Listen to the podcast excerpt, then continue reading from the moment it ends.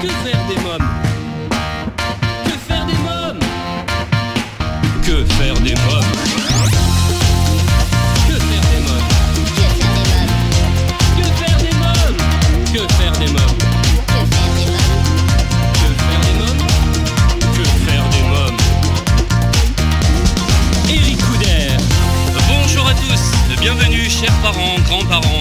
et oncles, parrains et marraines, professionnels de la petite enfance, c'est Eric Couder. Je suis très heureux de vous retrouver pour un nouveau numéro de Que faire des mômes, votre magazine 100% famille. Les amis, aujourd'hui comme chaque semaine avec mes invités, nous allons parler d'éducation, vous donner des conseils, des astuces et des idées pour divertir et occuper vos enfants. Dans quelques instants, je recevrai Michel Fize, sociologue spécialiste de l'adolescence, de la jeunesse et de la famille pour son livre Événement, l'école à la ramasse, l'éducation nationale en faillite, aux éditions de l'Archipel. Côté cinéma, nous découvrirons la bande-annonce du film La fameuse invasion des ours en Sicile. Mais d'abord, je reçois Nadia Fitcher, maman, spécialiste et formatrice en pédagogie ludique, dont le but est d'offrir aux parents des clés qui permettent à l'enfant, dès son plus jeune âge, d'acquérir les ressources nécessaires pour gagner en confiance, en compétences et en autonomie.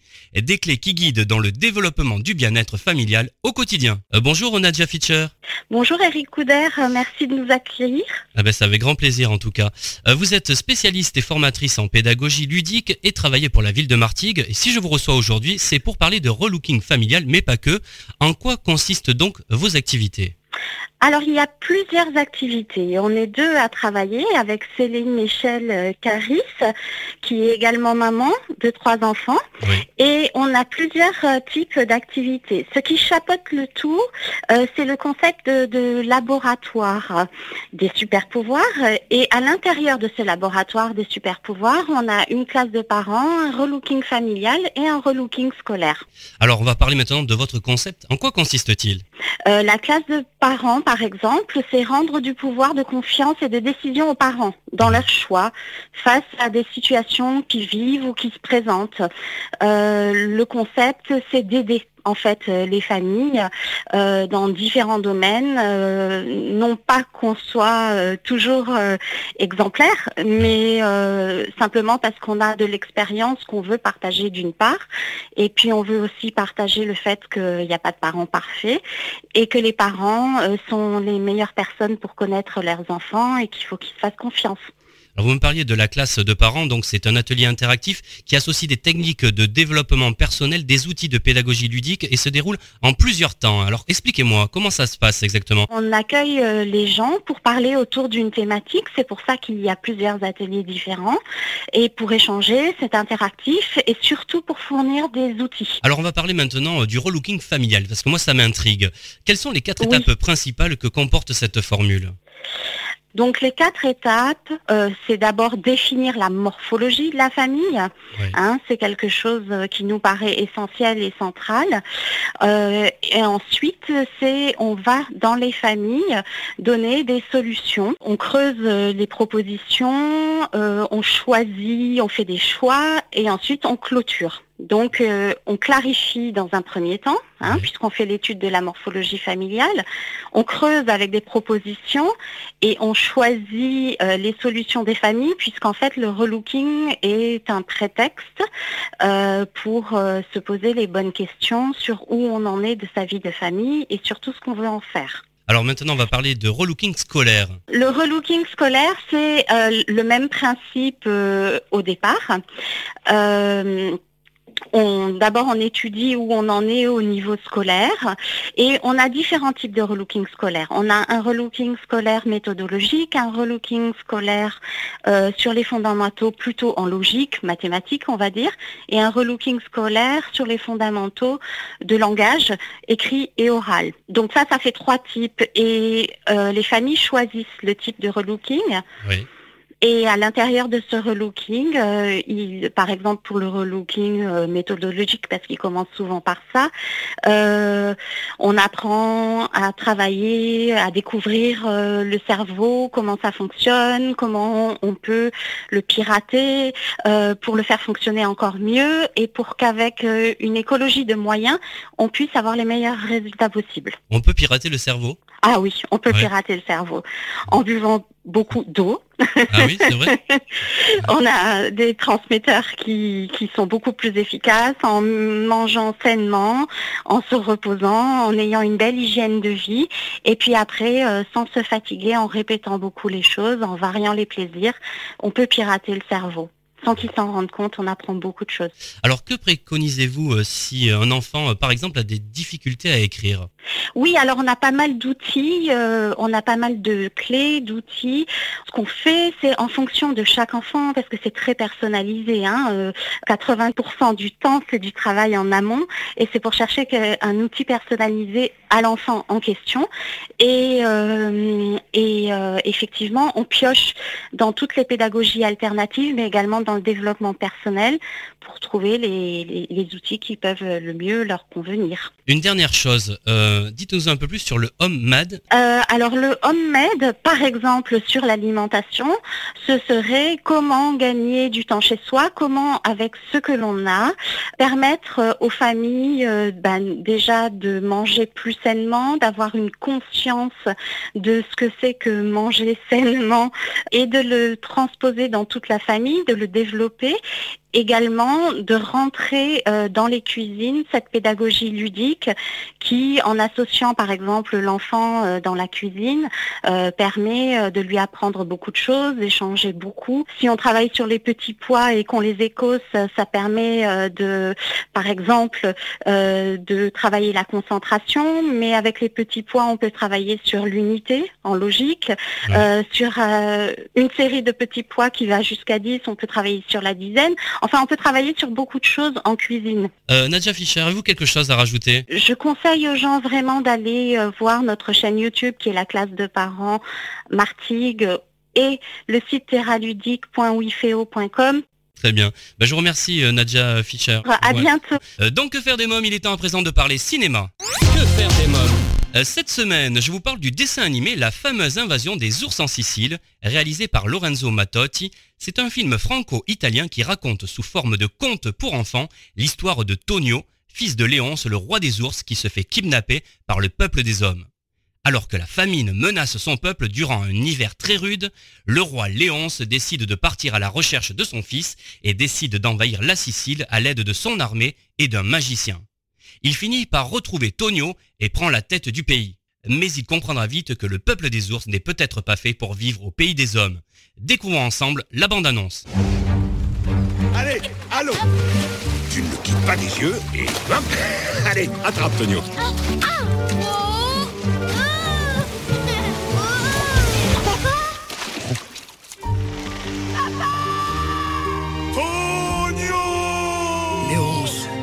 te dit que Tonio n'est pas chez les hommes. Tonio Mais qu'est-ce qu'on attend Avec moi, le clan? Sire, sire Des bêtes sauvages vont descendre des montagnes pour envahir la Sicile Une invasion d'ours. Massacrez-les Qui es-tu? Professeur des Ambrosis, magicien et ami des ours.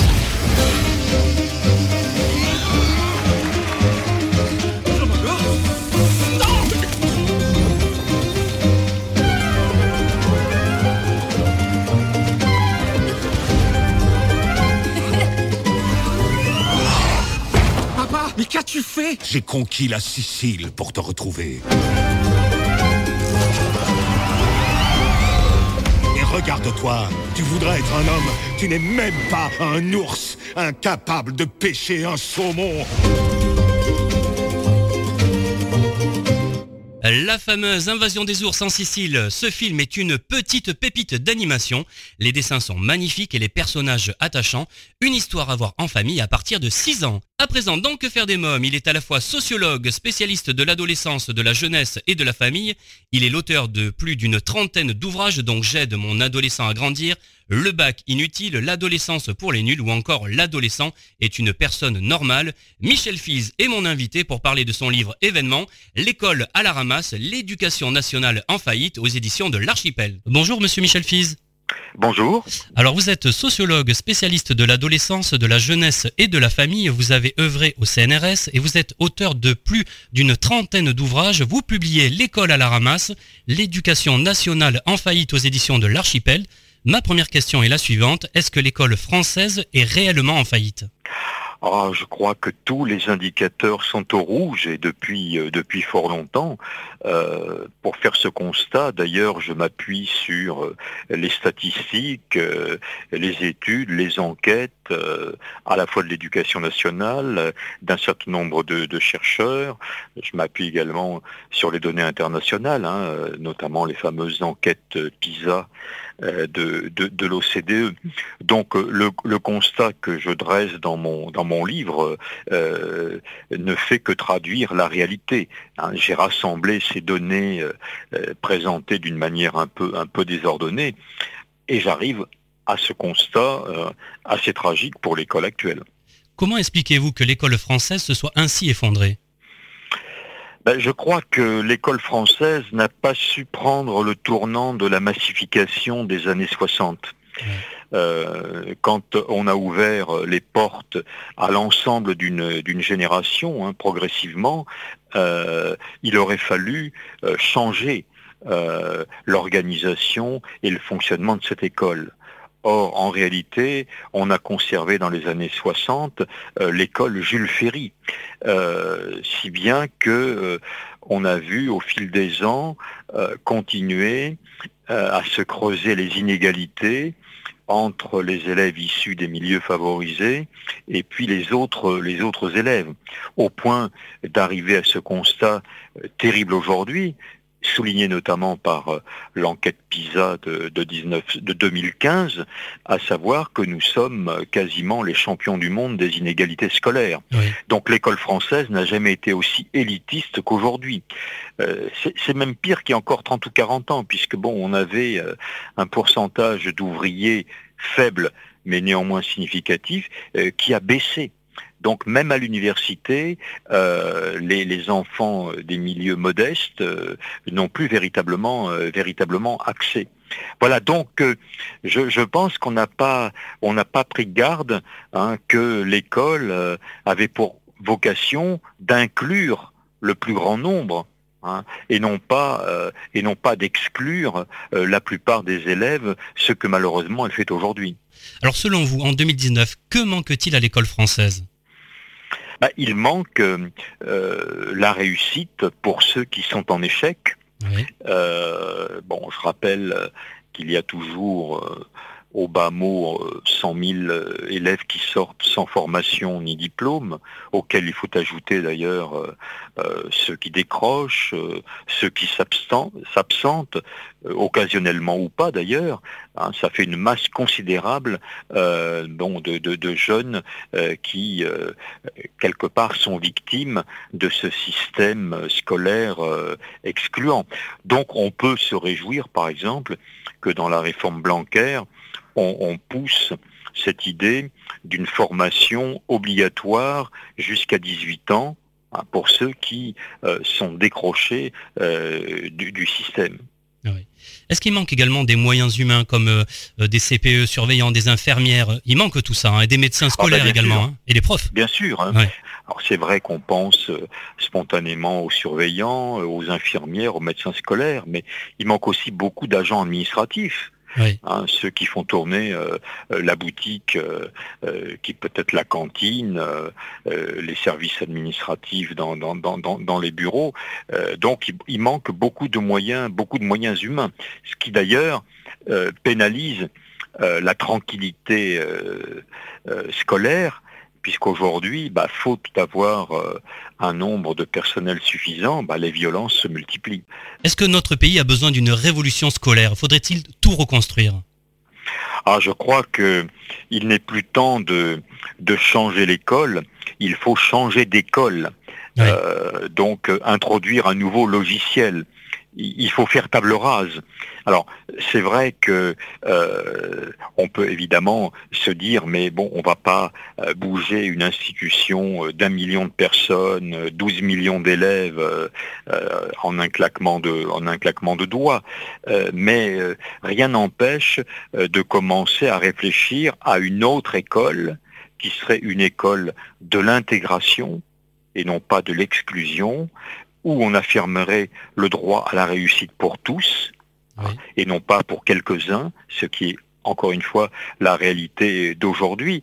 Donc ça passe par euh, ce que j'ai appelé, euh, après d'autres, parce que je crois que euh, c'est aussi une initiative qui a été lancée, je crois, par un, think tank des États généraux de l'école, voilà, des États généraux citoyens, hein, comme il y a des grands débats je pense au grand débat national euh, au moment de l'affaire des Gilets jaunes. Euh, on pourrait imaginer, comme il y aura d'ailleurs un grand débat sur les retraites, si j'ai bien compris également, on pourrait imaginer une réflexion au long cours, en prenant le temps, pour ça que j'ai avancé une durée de deux ans, voilà, pour tout remettre à plat.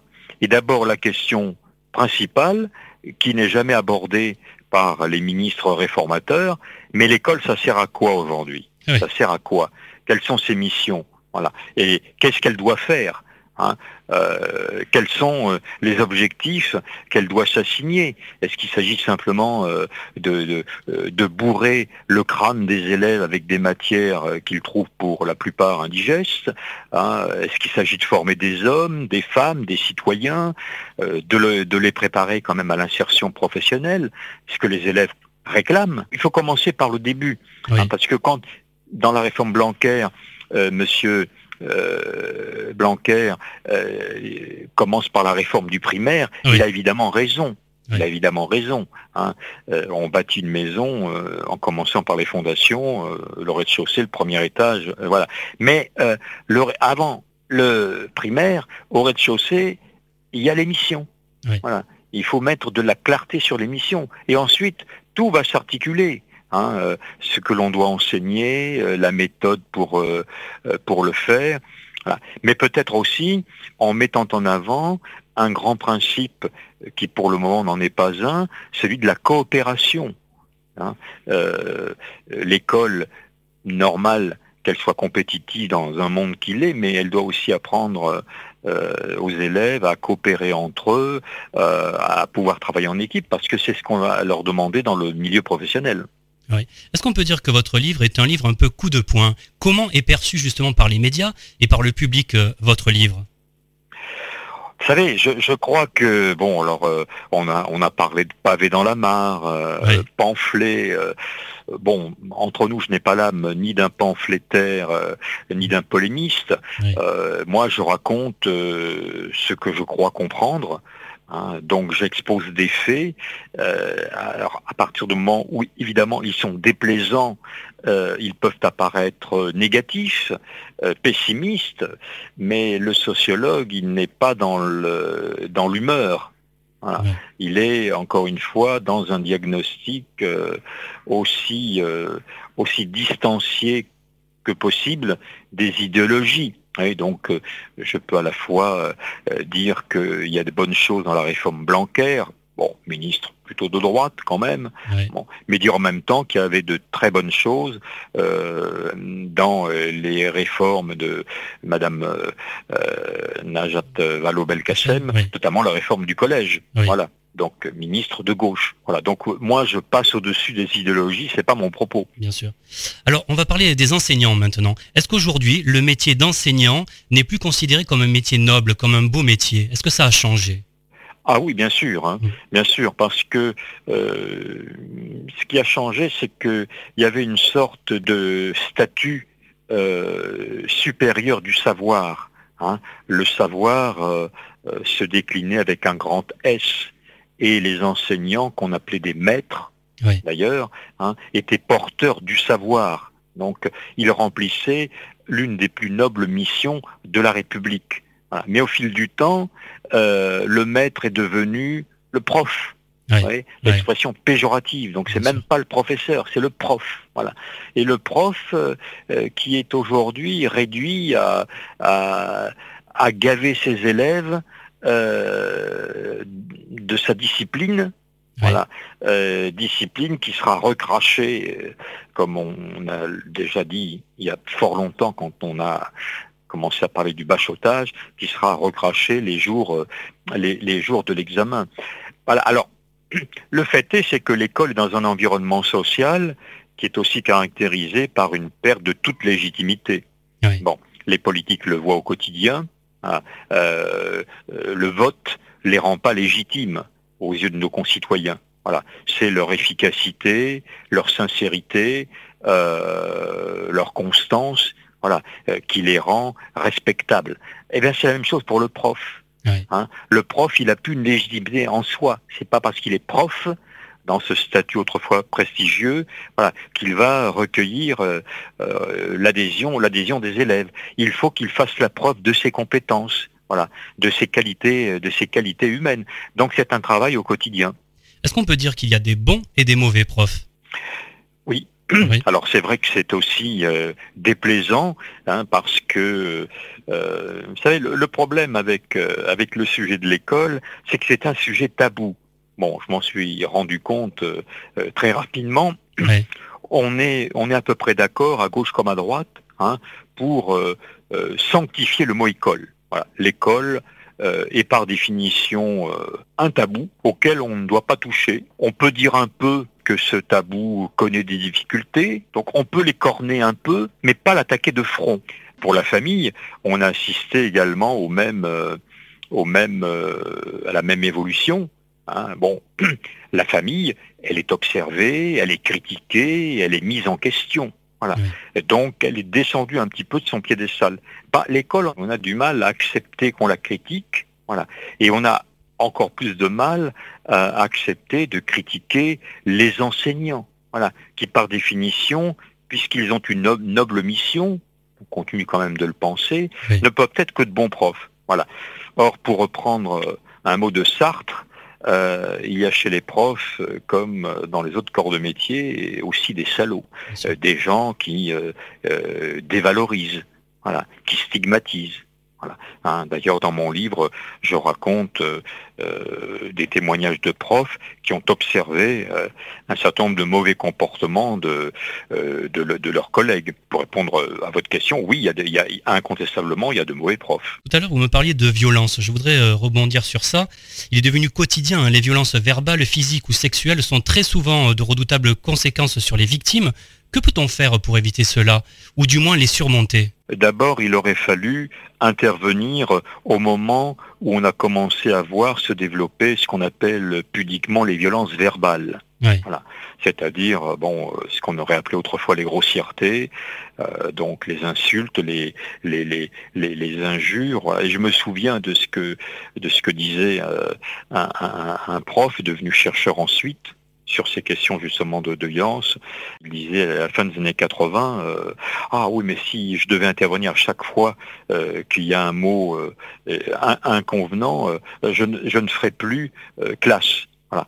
Et c'était à la fin des années 80. Voilà. Bah, effectivement, il a fait exactement ce qu'il ne fallait pas faire il aurait fallu justement hein, euh, tuer euh, le mal dans l'œuf. On ne peut pas réagir par la sanction, hein, euh, la punition, la répression.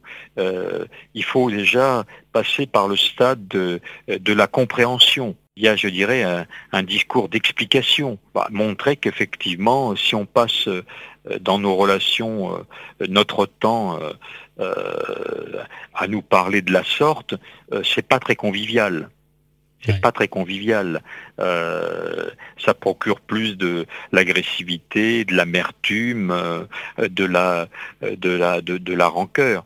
Voilà, donc il faudrait avoir le courage euh, de dire non, qu'on ne parle pas de cette manière. Vous savez, ça vaut également pour les enfants vis-à-vis de leurs parents. Les parents sont confrontés aussi à une façon de parler de leurs enfants, voilà, qui est, qui est tout sauf, qui est tout sauf flatteur. Donc je pense qu'il ne faut pas, il faut pas accepter euh, ces dérives, euh, ces dérives de langage. Euh, Michel Fils, à quoi ressemblait l'école de votre enfance? Quels souvenirs vous en gardez? Alors, je crois qu'il ne faut pas mythifier l'école d'avant, hein, parce que elle avait aussi ses inconvénients et, et, a commis beaucoup d'erreurs. Bon, c'était une école autoritaire, c'était une école où on ne bronchait pas, où il fallait être sérieux je, racontais encore hier euh, que s'agissant du français, par exemple, hein, euh, on avait euh, le respect de l'orthographe, qu'on apprenait d'ailleurs avec beaucoup de, constance. Hein. je disais aussi hier encore que une erreur entre l'accent aigu et l'accent grave, par exemple, suffisait à vous faire perdre un quart de point dans votre dictée. Ce qui est impensable aujourd'hui, hein, euh, où effectivement euh, les accents sont bien euh, la dernière roue du carrosse. voilà, donc c'était une c'était une école qui correspondait aussi à une société très très organisée, voilà, avec des avec des valeurs des valeurs très traditionnelles. Hein. Donc c'était une école euh, qui collait à son temps. Hein. Donc on l'a respectée parce qu'à l'extérieur, euh, euh, on fonctionnait de la même manière. Le problème de l'école d'aujourd'hui, c'est qu'elle fonctionne différemment de la société extérieure, qui est une société démocratique, hein, une société du dialogue, une société de la contestation, de la remise en cause. Or l'école, c'est ce que je raconte, pour ça que je dis que c'est toujours l'école Jules Ferry, quoi qu'on pense. Bien sûr. Hein, une institution verticale, euh, un prof qui transmet des connaissances, dans une salle de classe. Euh, rien n'a changé dans le scénario, rien n'a changé. Voilà. Bon, donc c'est beaucoup plus compliqué aujourd'hui. Voilà. Et par rapport à des, à des élèves euh, auxquels on a appris que la légitimité, ou ce qu'on appelait ainsi, c'était simplement un rapport de force. Hein. Je dis toujours, les profs d'autrefois, ils n'avaient pas plus d'autorité qu'aujourd'hui. Ils avaient de la légitimité. Voilà. Qui faisait que on ne les agressait pas parce que euh, on savait qu'ils étaient légitimes. Alors vous évoquez également euh, dans votre livre la faillite de la langue française. Est-ce que le langage texto pourrait expliquer euh, ce déclin du français? Oh ben là, je pense que bon, le langage texto fait partie, fait partie euh, bon, des, responsables. Bon, euh, aussi les responsables, c'est quand même euh, le recul de l'enseignement dans nos écoles, de l'orthographe, de la grammaire, de la syntaxe, le recul de l'apprentissage des mots aussi, tout simplement. Donc là, il y a une responsabilité aussi de l'institution scolaire. Voilà, alors on dira, bon, c'est l'après 68, euh, c'est la faute à la gauche, euh, qui, qui, considérait que tout ça faisait partie euh, de l'école traditionnelle. Bon, je pense qu'aujourd'hui, je redis ce que je dis depuis quelques jours, la langue française, quelque part, est une langue morte. Plus personne ne la parle, ne la parle correctement.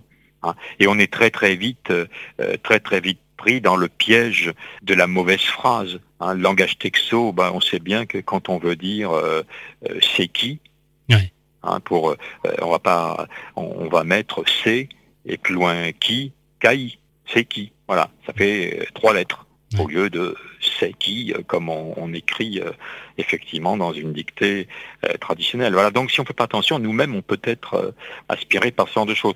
C'est comme ça qu'à coup de petits renoncements, on arrive à cette tragédie, parce que je, je le souligne dans mon livre, pour moi c'est la faillite majeure. Une école comme une institution, elle repose sur son langage, parce que le langage, c'est quand même le lieu de l'expression des idées, c'est ce qui permet euh, évidemment d'être euh, en accord avec la culture. Si le français euh, s'en va, la culture s'en va avec. je souhaiterais qu'on parle de la réforme du bac, si vous êtes d'accord. De quoi est-il question? Faut-il supprimer le bac également?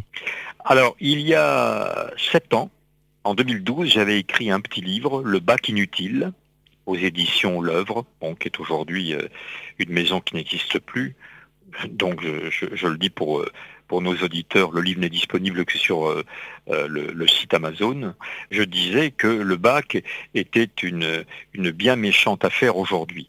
Alors, ce qui permet d'ailleurs de revenir aux conditions d'une autre école. Voilà. Il n'y aura pas d'autre école si on maintient le bac.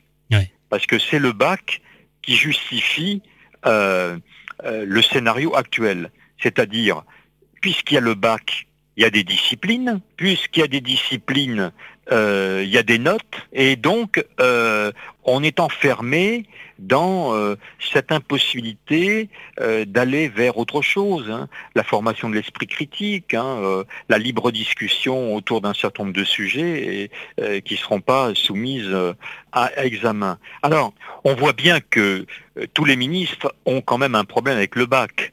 Euh, qui est quand même, je rappelle, une lourde machine. Hein. C'est une véritable armée scolaire, hein, euh, euh, des, centaines de milliers de correcteurs, des millions de copies à corriger.